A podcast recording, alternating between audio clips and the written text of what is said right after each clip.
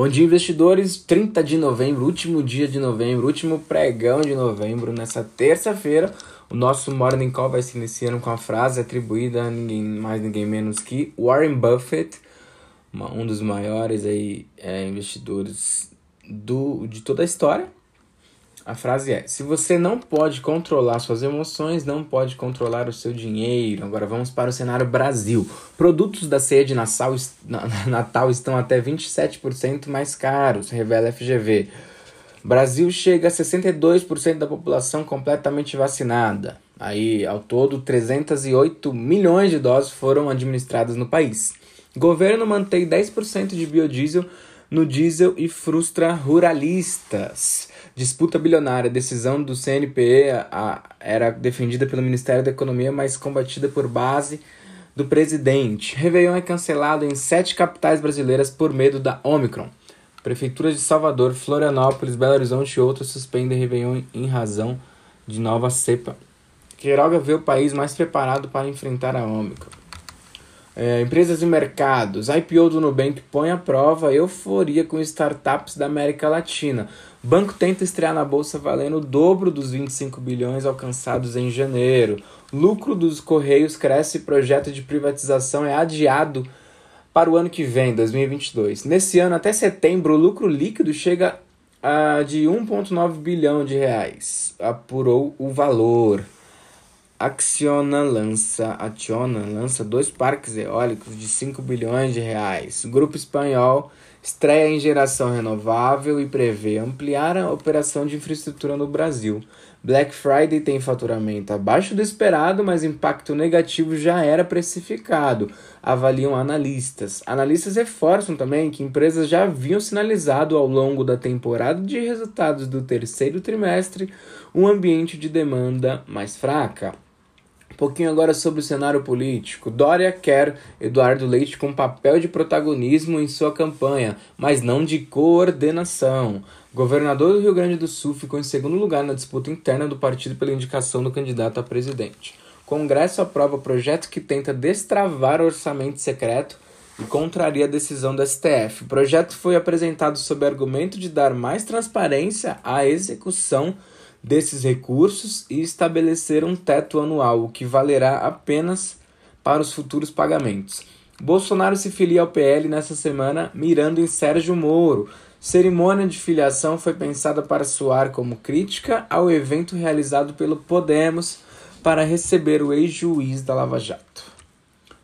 Cenário mundial: Petroleira Landing Energy avalia venda de 10 bilhões de dólares. Setor passa por consolidação conforme empresas buscam se livrar de ativos não essenciais. A União Europeia planeja gastar 300 é, bi de euros em plano de infraestrutura para rivalizar com a China.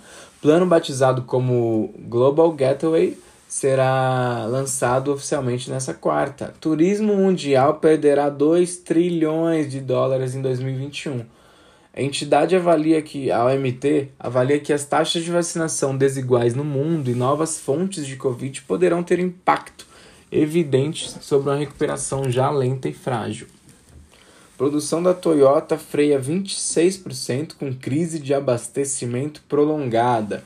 Montadoras japonesas passam aperto devido à escassez de insumos e à pandemia. Agora vamos entrar no um pouquinho de mercados internacionais. Primeiro, a Ásia.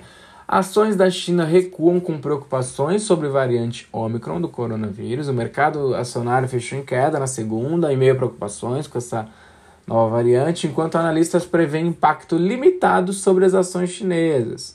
Estados Unidos. Hoje, os mercados mundiais começam um dia no patamar negativo, devolvendo os ganhos de ontem, aumentando a volatilidade com o VIX subindo mais de 10% representando as incertezas dos investidores sobre a nova variante aí do coronavírus também, que colocou um cheque ao crescimento da economia global e uma possível alta antecipada de juros do mercado americano. Europa é, fecharam em alta é, nessa segunda, após cair 4% na sexta, também devido a, Omicron aí, e o índice Stock 600, que mede o desempenho de 600 empresas, subiu 0,7%. Agora, nossa última sessão aqui de petróleo e commodities. Petróleo encerrou em alta na sessão da segunda, é, movimento de recuperação é, da perda que foi de mais de 10% na sexta. E o dia que o temor é generalizado aí também tomou conta por conta da Omicron. Os preços do contrato para janeiro do Brent, a referência global, terminaram em alta de 1%, a 73,40 o barril. E os preços do, para janeiro do WTI, a referência americana, subiram 2,7% a 70 dólares o barril. É, minério de ferro salta 6,8% no, no porto chinês de Qingdao para 103 dólares a tonelada. A principal matéria-prima do aço caminha para encerrar o mês com perda acumulada de 3,7% em 2021, onde a desvalorização é de quase 36% em todo ano. Então aí vocês vão visualizar na nossa última página do relatório, nosso gráfico aí só para acompanhar o, o, a evolução, né, a performance do índice Ibovespa desde o final do 19, né, um pouquinho pré-pandemia, até agora. A gente consegue visualizar que é, está abaixo do pré-pandemia, do pico do pré-pandemia. Então chegamos ao fim de mais um podcast. E este Morning Call já está disponibilizado no nosso grupo do Telegram em formato de texto. Lá vocês poderão ver nossos gráficos sobre Ibovespa, taxa de câmbio nominal, evolução das taxas pré-fixadas, também evolução das taxas NTNBs, entre outros gráficos. Aqui é Gianluca, da Arazu Capital, e esse foi o Morning Call de hoje. Até amanhã, bons negócios.